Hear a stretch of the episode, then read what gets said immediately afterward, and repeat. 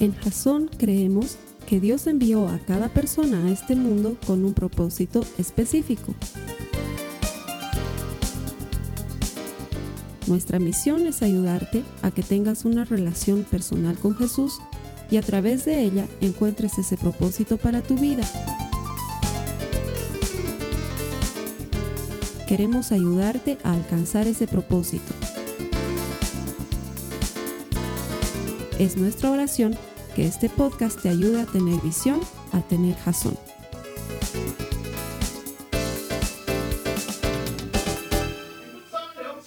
Un mes entero a comprender, a aprender cómo es que le ministramos al Señor en su presencia y para eso he preparado el mensaje de hoy, pero quiero comenzar directamente en la palabra de Dios. Si me acompañas, por favor, esto está en el Salmo 100, en el capítulo, o perdón, en el capítulo 100, 1 al 5, dice la palabra del Señor.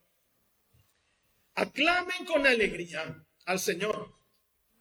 Habitantes de toda la tierra, adoren al Señor con gozo. Vengan ante Él cantando con alegría. Reconozcan que el Señor es Dios. Él nos hizo y le pertenecemos. Somos su pueblo, ovejas de su prado. Entren por sus puertas con acción de gracias. Vayan a sus atrios con alabanza. Denle gracias y alaben su nombre, pues el Señor es bueno. Su amor inagotable permanece para siempre y su fidelidad continúa de generación en generación. Alguien debería decir amén, esta palabra es digno de ser alabado y en gran manera. Y esta cita bíblica nos está dando un pantallazo bien preciso de cómo es que al Señor le gusta que lleguemos delante de Él con alabanza. Porque yo soy de las personas que creen, no sé si piensas lo mismo, que si alguien te va a regalar algo, lo disfrutas mucho más cuando el regalo es algo que a ti te gusta como a ti te gusta, ¿verdad? O soy yo el único egoísta que piensa así, pero te voy a contar, cuando yo chico y tenía alguna de esas tías roñosas que en cumpleaños o en Navidad te regalaban un par de medias o una polerita, yo te regalaba, regalaba mucho. Esa tía pasará a mi lista de puede hacer daño algún día. Cuando, cuando sea grande y pueda hacerte daño. Es que, ¿sabes qué pensaba yo? Digamos que a la equivalencia del dinero de hoy, me regalaban una polera de esas que puede costarte hasta 100 bolivianos. Yo veía la polera y decía, ¿qué te costaba irte a los kiosquitos de San Miguel? Gastabas menos y con 20 pesos me regalabas, aunque sea un Capitán América trucho. Un Funko falso. ¿Qué te costaba? Pero no, tenías que venirme a dar este par de medias. Y es que, no sé tú, pero yo disfruto más un regalo cuando es algo que realmente me gusta. Algunos hermanos son bien lindos cuando viajan y no estoy pidiendo nada, ¿sí? Pero estoy contando que hay algunos hermanos bien lindos que forman parte de mis oraciones individuales. que cuando viajan regresan y me traen algo de Superman porque saben que Superman me gusta mucho. Tengo también alguna persona que me ha regalado una taza que dice para mi querido pastor. Ahora, adivina qué taza uso más. ¿La que dice para mi querido pastor o la de Superman? es que la verdad es que uno disfruta mucho cuando te dan algo que realmente te gusta. Y en este salmo estamos leyendo lo que a Dios le gusta. Porque ya te lo he dicho alguna vez, si me invitas a comer, ni la pasta gourmet más elaborada del mundo jamás superará a dos panes, carne y queso. Perdón, sé que estamos en ayuno, pero no voy a evitar pensar. Y aquí Dios nos está diciendo cómo deberíamos alabarlo. Dice con alegría. Dice que lleguemos delante de Él con gozo, con cantos, levantando las manos, reconociendo que Él es Dios. Entren por las puertas con acciones de gracias. Eso es lo que debería ser la reunión. Una celebración de la bondad, del amor de Dios, de su fidelidad. Sus hijos cantándole y alegrándonos cuando llegamos delante de Él. Es un poco como lo que me pasaba cuando mis hijitas eran chiquitas, porque ahora ya no son chiquitas. Están en la adolescencia. Entonces eso ya está muy lejos en el pasado. Yo me acuerdo que antes, sobre todo antes de la pandemia, yo viajaba mucho. Entonces cuando llegaba a mi casa, siempre sin excepción, había un letrero de bienvenida en la puerta. Y en cuanto yo abría la puerta, había una Era una fiesta, las dos enanas salían corriendo a abrazarme, se colgaban de mi cuello. Era una competencia de besos y abrazos y era una alegría enorme para mí llegar a mi casa. Esa alegría es algo que te nace cuando ves a alguien que amas. Pero también te nace cuando tu equipo favorito entra en la cancha. Sobre todo si es local. Has debido estar alguna vez en el estadio. Empiezan a entrar esos mancanazos a patear. Pero todo el mundo, petardos y papel picado y gritos de alegría como si fueran los más campeones del mundo cuando sabemos que no lo son, pero igualito los celebramos y nos alegramos y... O cuando... Pasa lo mismo con los perdedores del Stronger. Pasa lo mismo con ambos perdedores. Porque me hacen hablar de fútbol. Hemos perdido ante el poderoso Bilsterman este domingo. Pero el isquisifiqué dice el equipo libertidir y sin impitili, así que no lo sabemos. Pero igual les festejamos. La siguiente vez que el Stronger entra en la cancha, su hinchada va a gritar con alegría y va a tirar papelitos y va a lanzar petardos. O cuando tú vas al concierto de la banda o del artista que te gusta. Me acuerdo, hay un concierto, lo, puedes buscar en internet. Michael Jackson sale disparado del piso de abajo, sale casi parado como si fuese superhéroe. Y no se mueve. Y la gente grita durante 15 minutos sin parar. Y el hombre es así. Encima es feo. Es que hay cantantes, no voy a decir cuáles, por los que valdría la pena gritar cuando los ves salir, pero Michael Jackson, flaco, feo, en su decimosexta operación, ya no sabes si es él o su doble o su triple. 15 minutos gritando.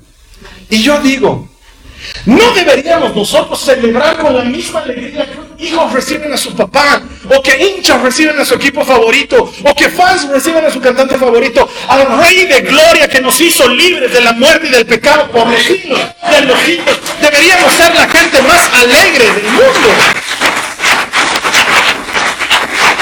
Los cristianos deberíamos ser la gente más alegre del mundo. Muchas veces somos como boyas en el mar. Es lo máximo que hacemos. Es nuestro máximo gesto de alabanza. Y alguna vez que yo le pregunto a alguna persona que me dice, Carlos Alberto, no me ha llenado el servicio.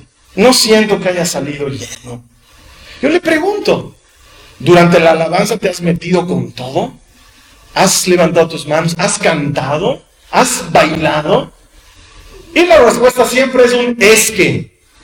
No, no, es que. Es, siempre hay un es que. Hoy quiero que analicemos esos esques que nos impiden presentarle al Señor nuestra alegría. El primer esque que suele darme la gente es, es que no soy emotivo. No soy una persona que demuestre mucho sus sentimientos y sus emociones. Y es más, Carlos Alberto, así te lo digo, en buen plan, eh, siendo teológicamente correctos. Creo que, de hecho, no es muy bueno que la iglesia sea emocional, porque no creo que sea muy bíblico que seamos emocionales. A ver, acompáñame a tu Biblia a Sofonías, del capítulo 3, en el verso 17, por favor. Sofonías, capítulo 3, verso 17, dice la palabra del Señor. Está hablando de Dios.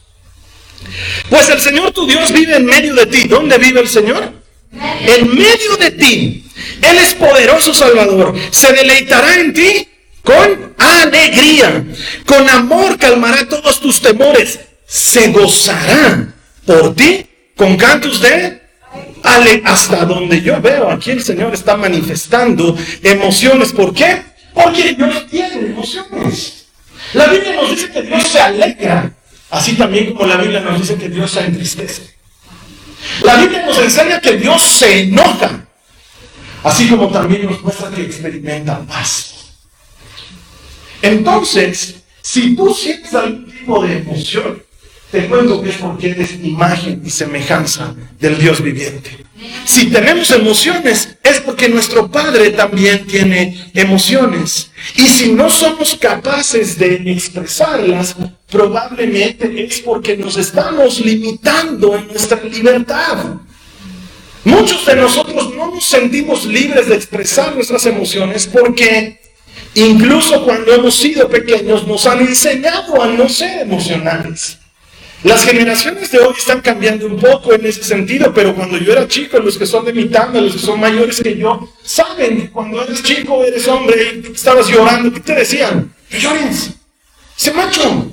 Los hombres no lloran. Y durante muchos años, a muchos de nosotros nos han criado bajo esa idea. O a las mujeres, bajo la idea de quietita, sentadita, calladita te ves más bonita. Sí, porque las mujeres también quieren expresar su emoción no es tanto. Y, y nos han enseñado a reprimir nuestras emociones. Y entonces nos cuesta. Pero no nos cuesta cuando el equipo mete gol. Pero sí nos cuesta delante del Señor. Y entonces hay alguien que dices que no, no suelo manifestar mis emociones, pero yo quiero invitarte a que te sientas libre de expresar tus emociones delante del Señor. A todos nos cuesta. ¿Sabes qué? Hasta el día de hoy me pasa. Muchas veces le digo a mi esposa, tengo ganas de llorar y no puedo. Estoy, siento todo eso que hay ahí adentro que te avisa que tienes que llorar. Y no puedo. Y la Carla me dice, pero amor, llorar. Trato, no puedo. Me entro a la ducha y digo, a ver si aquí ya puedo soltar eso. Y no, no, no puedo, no me sale. Pero yo siento esa necesidad. Y es que durante muchos años se nos ha entrenado a no manifestar nuestras emociones. Yo de chiquito era muy tremendo. Era, seguramente he tenido algún trastorno de hiperactividad y no me han controlado a tiempo. Sí, de veras. Oren por mí, hermanos, pero no se me ha pasado cuando íbamos a la misa, mi familia era católica, cuando yo era chiquito íbamos a la misa, y yo era chiquito, a mí me encantaba corretear entre los bancos de la iglesia. Me iba de un lado al otro y mi mamá me controlaba con la mirada. Entonces yo venía otra vez.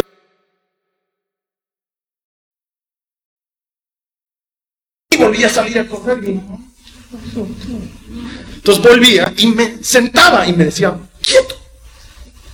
Entonces yo dentro de mí decía, por dentro, por fuera estoy sentado, pero por dentro estoy parado y correteando por las bancas. Pero luego con el tiempo te acostumbras, te acostumbras a, a no manifestar lo que sientes. Y delante del Señor podemos y deberíamos ser libres.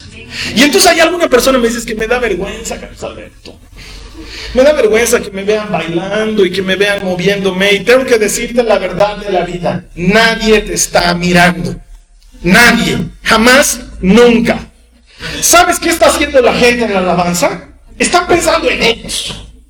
Es lo peor. Ojalá estuviesen pensando en eso. Están pensando en si estoy cantando bien, si no me están mirando los dos. Todos están en su propio mundo de vergüenza y los que han dado un paso adelante están en el Señor. Se han olvidado, están adorándole a Él. O sea que lo que menos está pasando por la cabeza de alguien es, mírale a ese, lo que baña.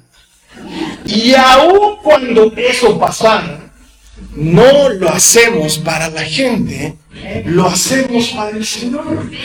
Aun cuando alguien nos estuviese mirando, en realidad es ante Él que nos estamos alegrando, es a que estamos celebrando. Como la historia que te conté la semana pasada sobre David.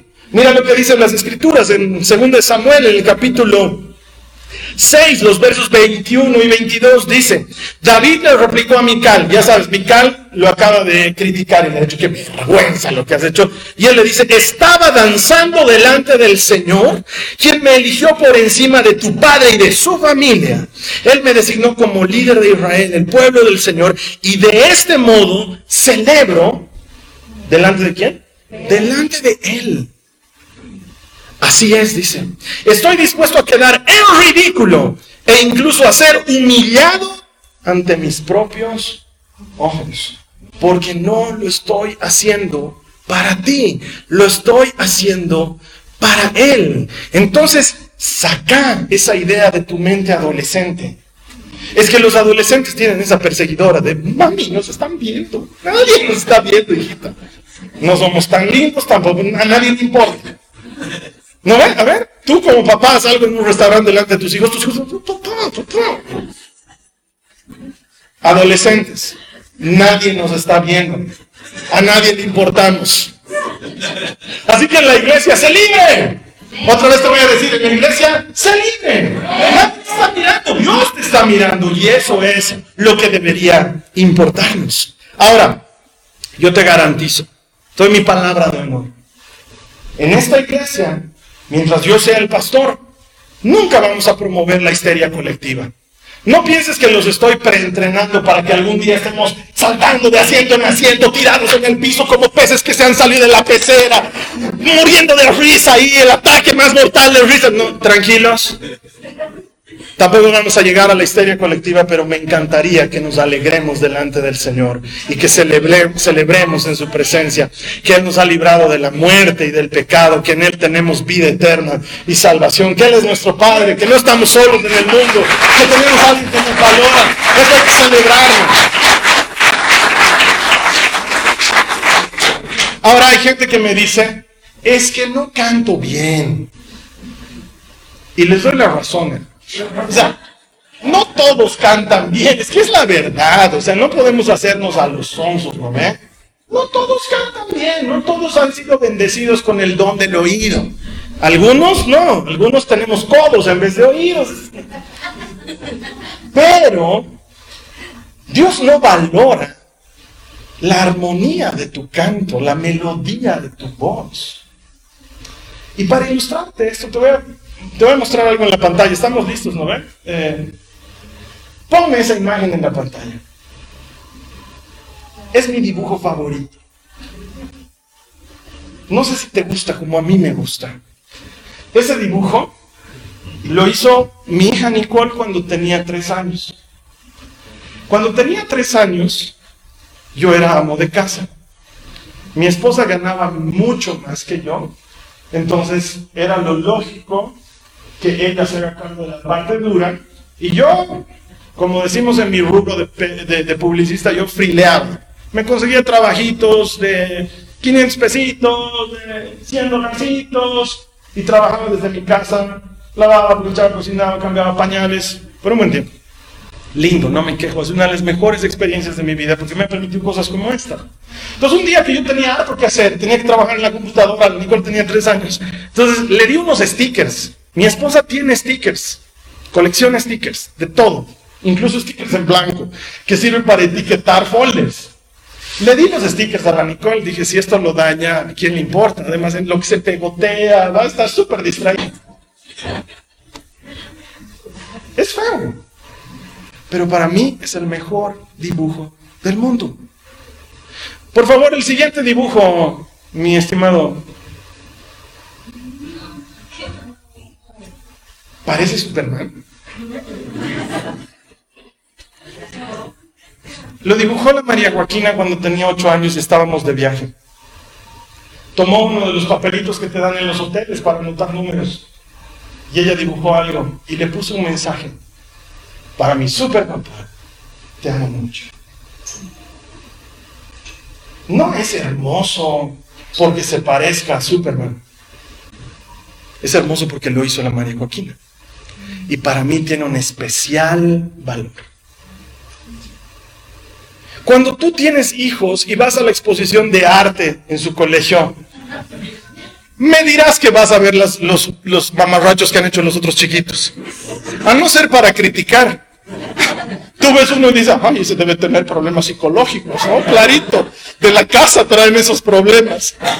Pero luego entre todos los mamarrachos, tú no estás, no tienes cómo distinguir el de tus hijos. Si no le ponen nombres las profesoras, no sabes. Entonces encuentras el de tu hijo, de tu hija, y ves y dices, ese es perfecto. Lo llevas con orgullo a tu casa, lo cuelgas en el refrigerador y todos tenemos que bancarnos ese adefesio. Porque para ti tiene un valor especial. Ahora, quiero que leas lo que dice el Señor de ti en Isaías, en el capítulo 43, en el verso 4. Dice, entregué a otros a cambio de ti. Cambié la vida de ellos por la tuya, porque eres muy precioso para mí. Recibes honra y yo te amo. El Señor no está esperando escuchar la voz de, no sé quién pues te guste que cante bien, porque hoy en día a todos hacen uso de, ¿cómo se llama, Kevin? Eso que, autotune, gracias. Hay que comprar, hermano.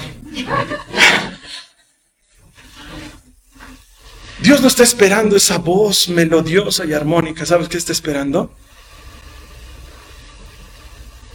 Tu voz le emociona.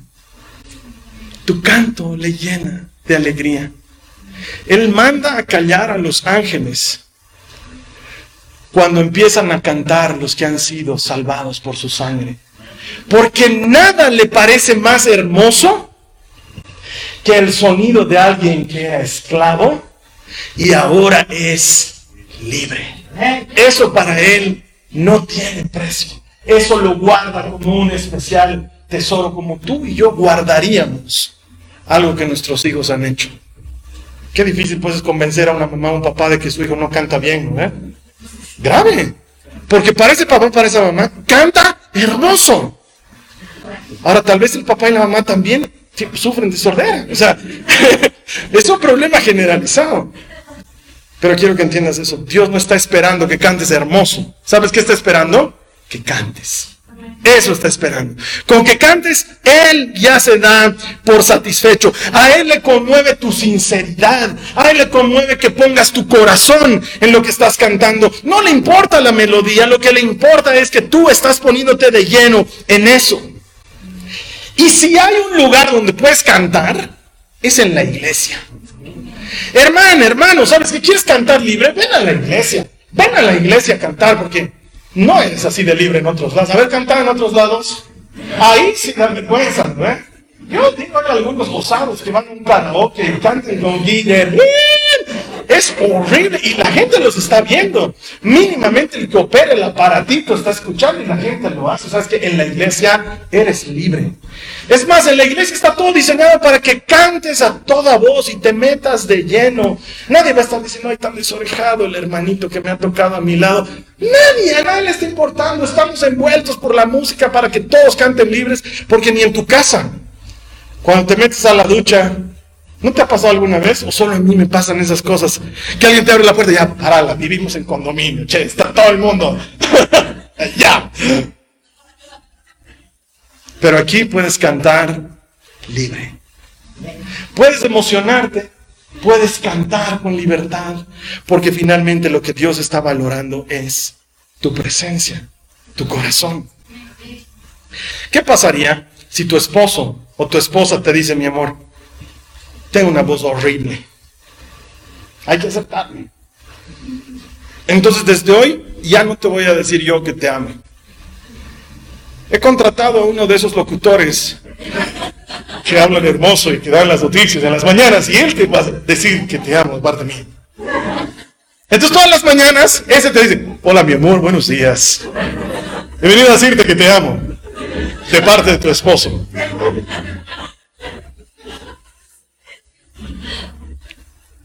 ¿Por qué crees que Dios va a preferir que otro se lo diga cuando quiere que tú se lo digas? Y nosotros pensamos que con que el Ministerio de Música cante, hay que canten ellos, de parte mía, Señor, va, lo que ellos están adorando es lo que yo te quiero. No, cántale tú. A Él le encanta el sonido de tu voz. De hecho, la Biblia lo registra de esta manera. Mira lo que dice el Salmo 66 en el verso 1. Dice, griten alabanzas alegres a Dios, habitantes de toda la tierra. Esta frase, griten alabanzas alegres, estas tres palabras, en hebreo es una sola palabra. Se pronuncia ruah. A ver, di conmigo. Ruah. Tiene que, la A al final tiene que ser bien abierta. Ruah. Esa sola palabra, literalmente, del hebreo al español, significa ruidos de alegría. Ahora, hasta donde yo sé, los ruidos son distintos de los sonidos normales. Una cosa es un sonido, otra cosa es un ruido. Son dos cosas diferentes. Es como que Dios sabe que lo que nosotros vamos a hacer no necesariamente es lo más melódico de la vida, pero dice que le gusta, dice, traigan sus ruidos de alegría delante de mí, me gustan. Porque sabes qué, vuelvo al mismo ejemplo. Él está valorando otra cosa. ¿Sabes cuál es? O era mi ruido favorito porque ya no lo voy a volver a escuchar. Creo que nunca más. Mi ruido favorito era cuando molido en la mañana despertaba porque habíamos estado atendiendo a nuestra bebé toda la noche y de pronto empezaba a hacer ruidos. Pero no de molestia. Le poníamos juguetes en su cuna para que cuando despierte, no nos despierte. Los que no son papás, hagan caso a este consejo. Duerman. Es sano. Entonces le poníamos unos juguetitos y ella despertaba y empezaba a hacer ruidos. Emitía ruidos. Y la Carly me miraba, yo la miraba y sonreía respirando. No sabe si respira o no. No sé si la tercera guagua, creo que ya crece como planta la tercera, pero se cría sola esa. Es verdad, Joy.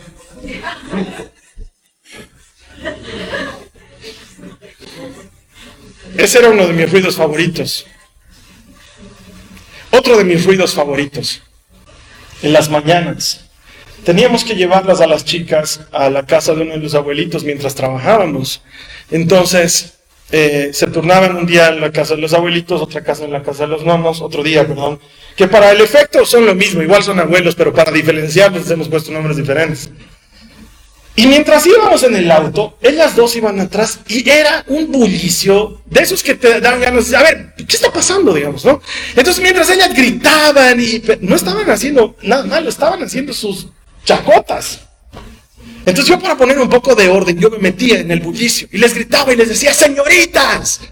Y ellas me gritaban a todo pulmón, papito. Y empezaban a hacer esa bulla y yo para seguirnos les decía, señoritas traviesas. Y la Joaquina, que es una tremenda, me decía, ¡zapato!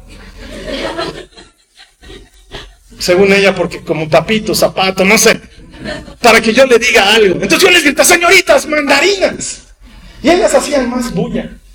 Y eso me queda de recuerdo de algo que ya no voy a escuchar. Ahora van mudas a mi lado en el auto. Hay edades.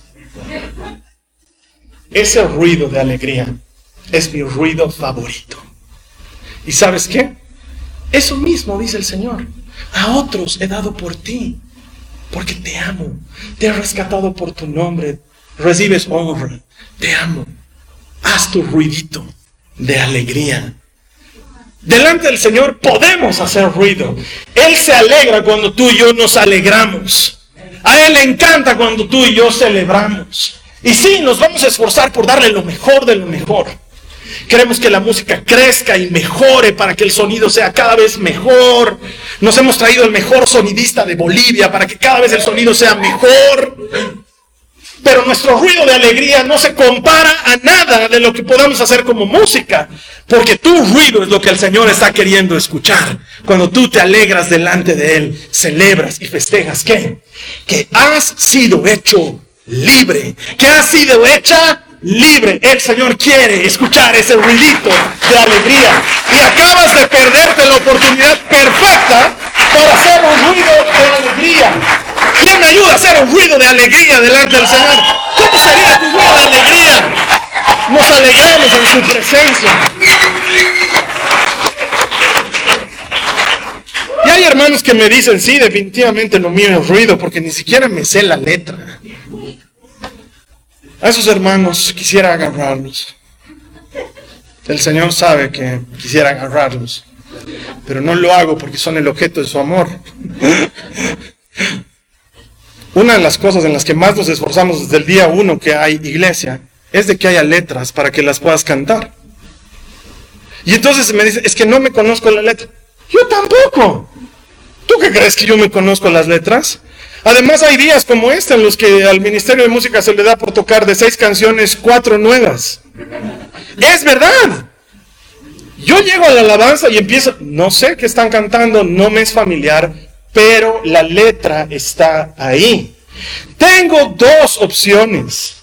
O me porto rebelde como suelo ser, porque así es el Carlos Alberto, y me emparco y no hago nada, o elijo disfrutar de Dios. Y empiezo a pronunciar lo que hay ahí. Porque mientras le ponga mi corazón, ya el solo leer las letras en voz audible se transforma en una alabanza. Porque antes alguien en la presencia de Dios compuso ese canto y le puso su corazón. Solo leyendo la letra ya estás alabando. Basta con que te pongas a leer lo que dice ahí. Porque sí, siempre vamos a tener letras ahí. Entonces cuando veas las letras, aunque no te dé lo del canto, empezá a leerlas. Qué hermosa letra nos ponen. Es tu amor que me sostiene, el que me levanta, el que me da paz, me da seguridad de lo que vendrá. Tú tienes el control. Nunca pierdes el control. Y cuando le has dicho eso de tu corazón al Señor, ya lo has alabado. Y el Señor manda y todos se caen en el cielo y dice, están haciendo ruiditos de alegría. Eso es lo que conmueve su corazón. Ni siquiera el canto. Yo te entiendo cuando no te gusta, cuando no eres emocional. Porque yo soy así, ni siquiera me gustaría decir era así. Soy así. Yo me acuerdo que cuando yo llegaba a mi grupo de jóvenes, cuando conocí al Señor Jesús, me sentaba en el último asiento. En el último. Brazos cruzados, todos parados, bailando, aplaudiendo, yo sentado, brazos cruzados, mirándolos de lejos. He debido estar así que unos cuatro sábados. Nadie me criticaba, nadie decía, a ver, el bulto de allá atrás, hermanito. Jamás, gracias a Dios, nunca.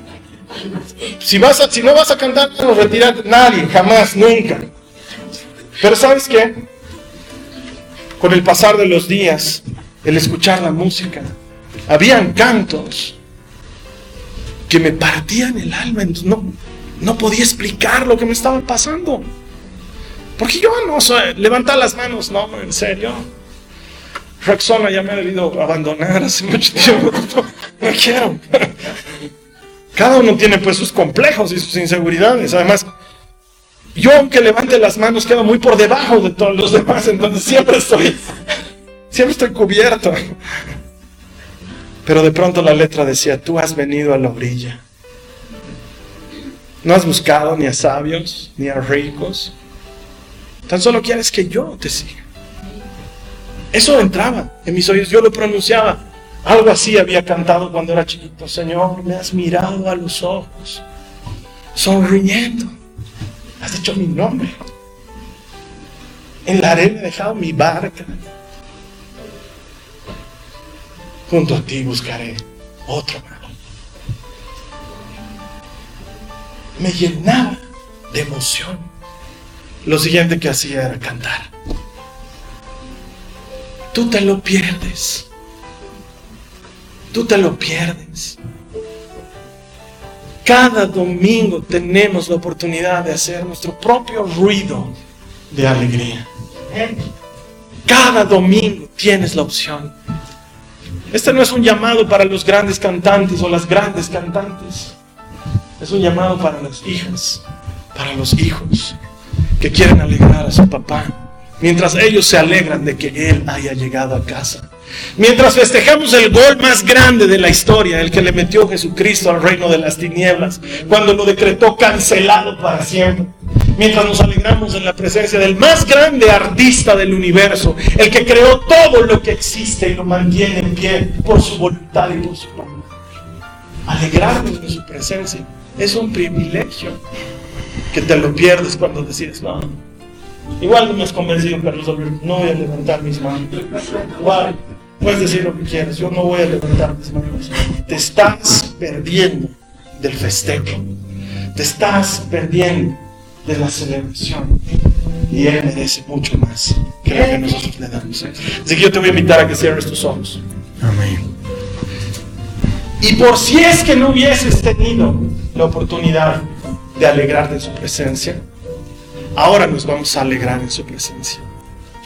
Te voy a dar la oportunidad de que entres en el carro y le digas al Señor con tu corazón y con tu alma lo que has decidido vaciarle. Él tiene poder y nosotros le celebramos con acciones de gracia, con cantos de alegría, con gritos de júbilo, porque Él es fiel, porque no hay otro como Él. Nos alegramos de ser parte de su pueblo, de que nos llame hijas suyas, hijos suyos. Él es nuestro Padre. Te bendecimos, Jesús. Esta ha sido una producción de Jason Cristianos con Propósito. Para mayor información sobre nuestra iglesia o sobre el propósito de Dios para tu vida, visita nuestro sitio web www.jason.info. Allí encontrarás muchos recursos para animarte en tu relación con Dios, enseñanzas, nuestro blog, prédicas y mucho más. Te lo deletreamos www.jazon.info. También puedes visitarnos en nuestro sitio en Facebook www.facebook.com barra Que Dios te bendiga abundantemente. Muchas gracias.